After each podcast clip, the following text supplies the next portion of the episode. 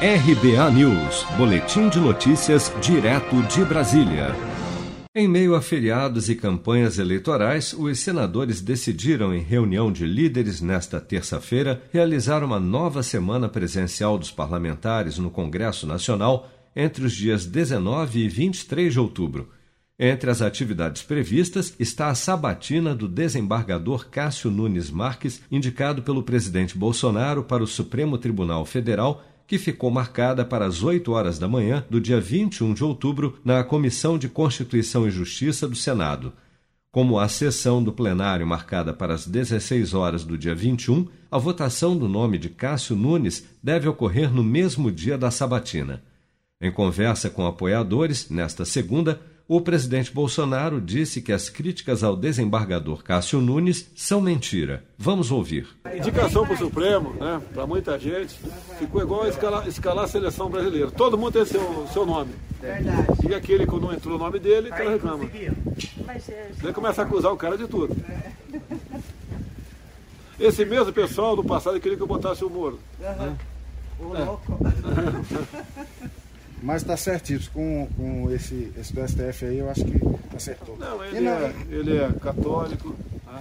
tem, tem uma certa vivência na área militar. Mentira aquela questão que ele votou para o Batiti ficar aqui. Quem decidiu foi o Supremo Tribunal Federal, não foi ele, isso de 99. Negócio das lagostas, né? É que eliminar não pode proibir isso ou aquilo para esse Supremo comprar. Tem que ver se o processo estatório está legal. Ele estava legal. Acusa ele de comunista. Mas sem ah, ele trabalhou, trabalhou com o PT. Pô, trabalhou, o, o, o Tarcísio trabalhou também com o PT. Exato, e é um dos melhores ministros. Parece que o ministro da Defesa também trabalhou com o PT. É.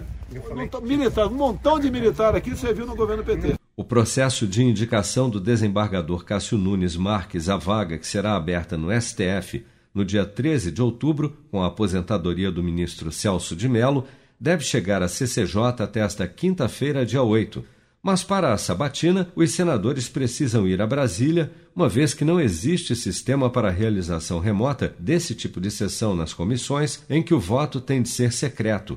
Daí o motivo da sabatina ter sido marcada durante uma semana presencial do Congresso.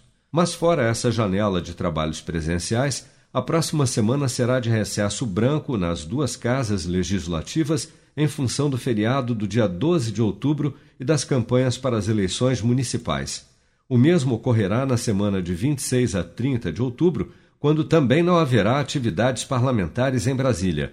O retorno dos trabalhos, tanto na Câmara como no Senado, está previsto apenas para o dia 4 de novembro. Você sabia que outubro é o mês da poupança?